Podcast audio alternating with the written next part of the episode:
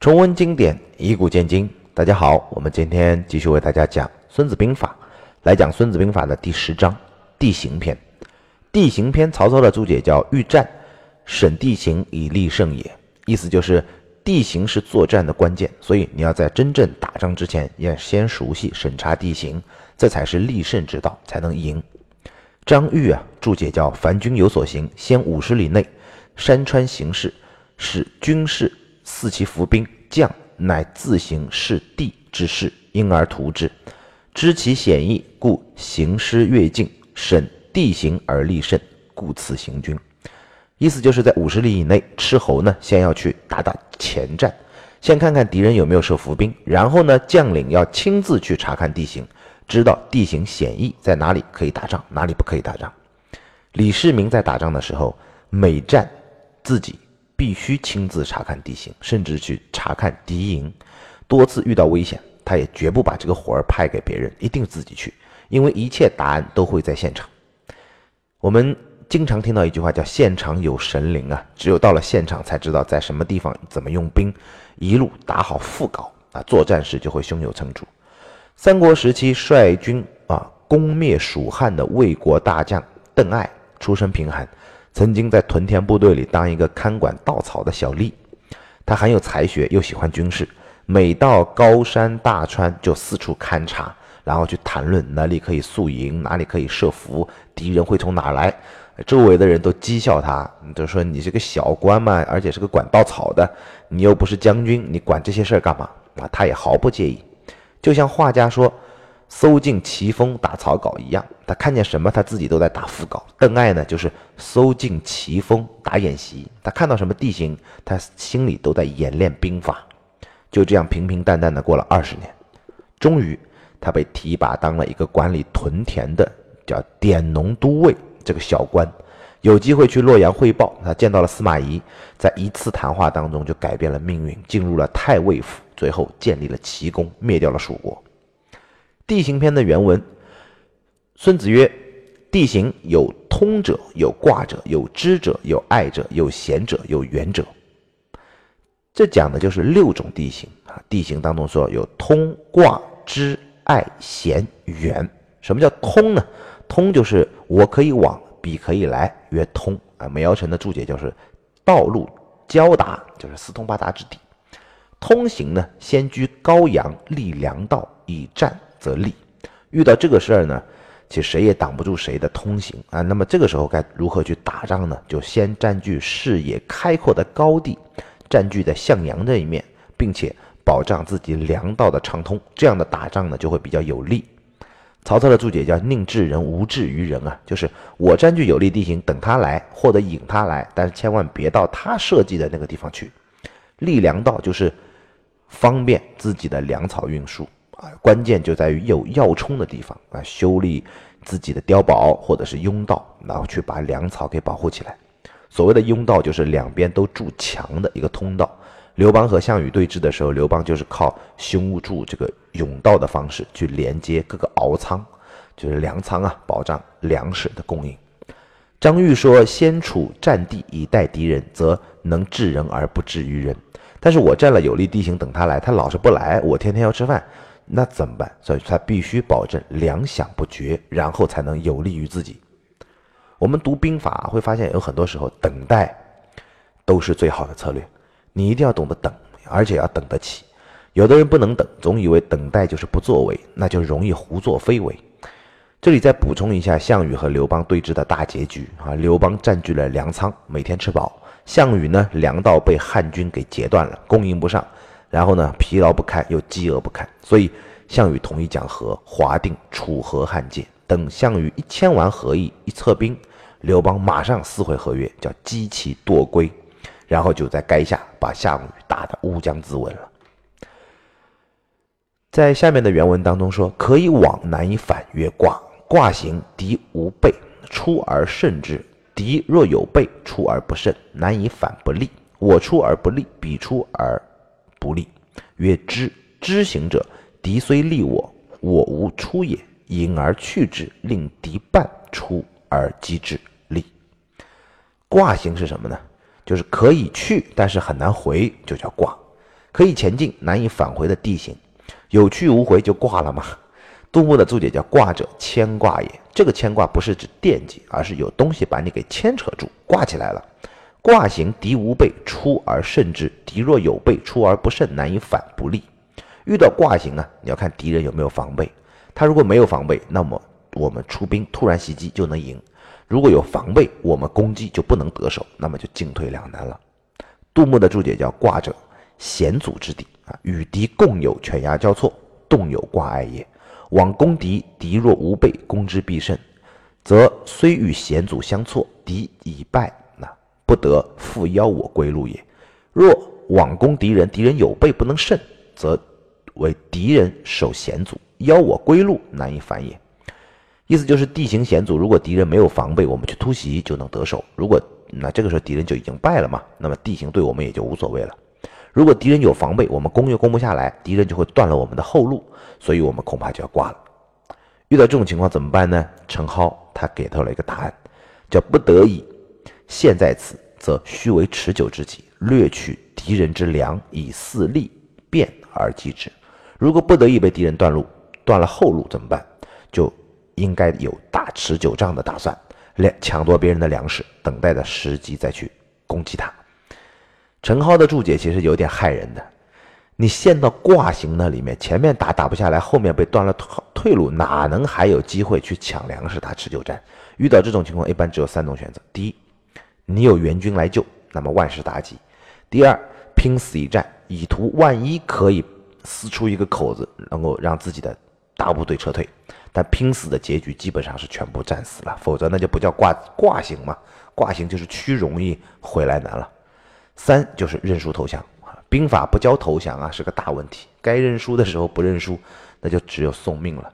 为什么说陈蒿害人呢？其实人家孙子啊没有教怎么办，因为他没办法啊。陈老师去想出来一个办法，这个挂行你不能去，去了就不能回来，百分之九十九回不来。一旦被断了退路，那就是绝人之路。但是陈老师告诉你，天无绝人之路，还是有办法的。于是就鼓起了你本来就蠢蠢欲动的侥幸心理。你在一番历史确实有所成功，于是你就更有信心。其实，在历史上这种事情也许发生过一千次，九百九十九次都死了，只有一次活着的。那你坚信你会跟他一样，你甚至比他还强，然后你就去，你去了就必挂。第三叫知行，我出而不利，彼出而不利，曰知。敌我双方处在狭路的两端，谁先出动，对谁就不利，这叫知行。比如两军之间相隔一个峡谷，那谁去攻打都必须先要经过峡谷，经过峡谷就容易中埋伏。或者两军隔河对峙，谁要进攻就得渡河，那就给了对方半渡而击的机会嘛。所以谁都不想先进攻。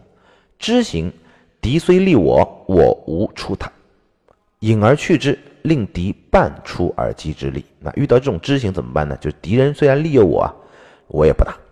我们应该引军离开，让敌人以为我们撤退，然后来出击。出了一半，我们再出伏兵，再来攻击他。陈浩的注解叫：若彼此出军啊，地形不变，敌人若来诱我，我们一定不要追击。我们引军离开，敌人如果不来追就算了；如果敌人来追，等他出来了一半军队，我们快速的把他干掉。前面我们看到过有一个战例，就是晋楚交战，晋将哈杨楚富与楚将这个子尚在滴水这个地方啊相聚。杨楚富呢想让楚军渡河，半渡而击，于是呢推军一射。子尚呢也想到半渡而击之计，于是呢他自己也退军一射。大家想到一块去了，相互都不中计，那越退越远，那干没意思了嘛？大家就各自退到自己的国内去了。这也是一种知行啊，知行就是谁先打。对谁不利，所以先要想让对方出击，那但是又互相不上当，干脆就打不起来，所以就回家了。有人会觉得这个是什么兵法呀？都没有打过胜仗。其实兵法最重要的不是打，而是不打。我们为什么会失败？为什么会损兵折将？就是因为我们打了嘛。如果我们不打，就不会失败。不打永远有机会打，打败了死了，你就什么机会都没有了。所以孙子先讲胜，后讲战。他要先赢，然后再打。没有赢，他就不打。所以你看，实际上在打的情况下是少数，大部分情况下都是选择不打的。打就一战而定。仔细看那些重大的战例，比如说周亚夫平定六七国之乱，都是不战而等，然后一战而定。学会等待，学会不打，这才是真的英雄。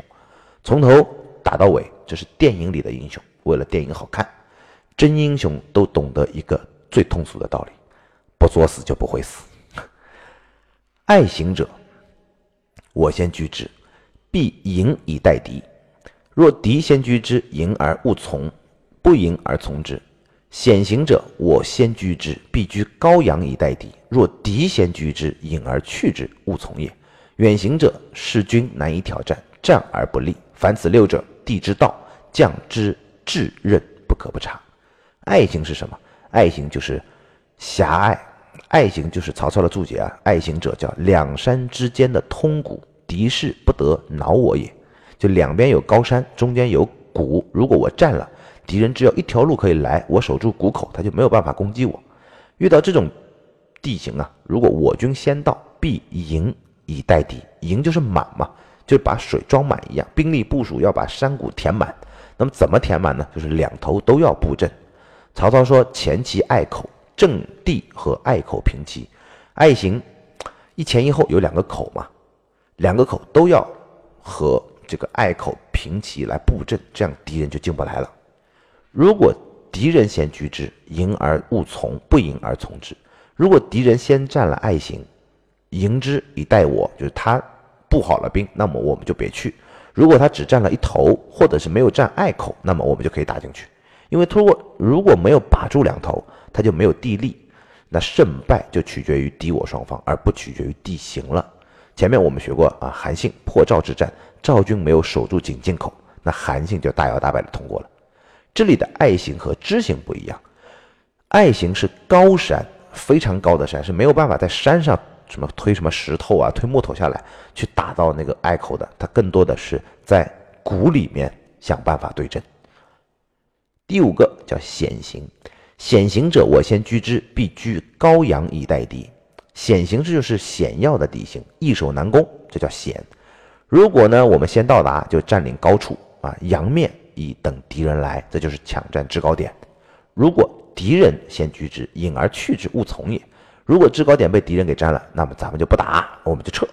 杜牧的注解叫：贤者，山峻谷深，非人力所能为啊，必居高阳以待敌。若敌人先居之，不可以争，则当引去。阳者就是南面之地，就南边靠太阳的地方。如果敌人持久，我居阴而生吉啊我经常在。阴冷潮湿的北方北边，那么就容易生病。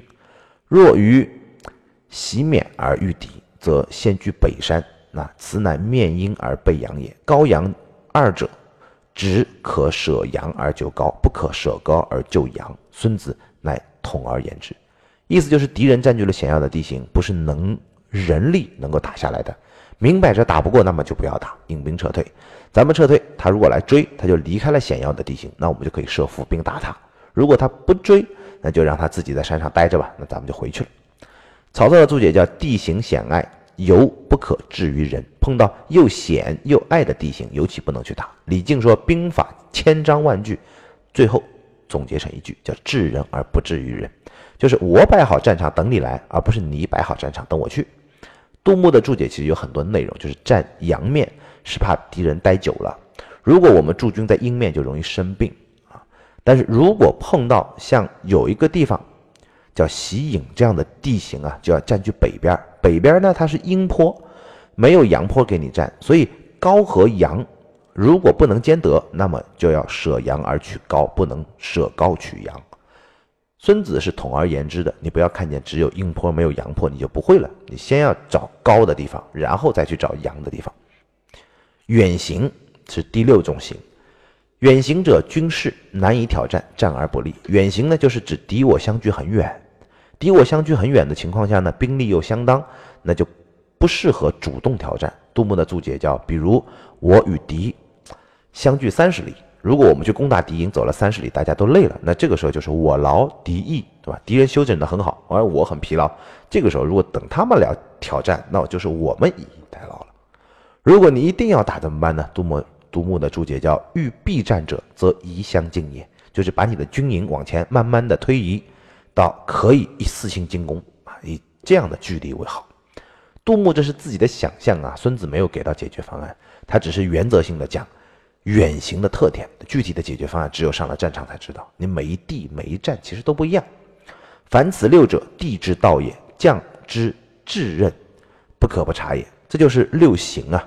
地形之道就是将领至关重要的重大责任，怎么能不知道呢？打仗我们都愿意鼓起必胜的信心，但是对于将领来说，必败的判断比必胜的信心更重要。我们知道自己如果失了先机，丢了地利，就不要打。最怕的就是自己不知道自己会失败，盲目的去打。诸葛亮的中国梦 就是统一中国，所以他明知道自己国力哈是不如魏国的，他还是六出祁山，矢志不渝，久伐中原。他每一次一旦看见胜机已失，马上就会撤兵回家。为什么呢？因为粮食不够。世界上没有必胜这回事儿，我们要追求的是什么？追求的叫不败。我们。今天的内容就到这儿，下期再见。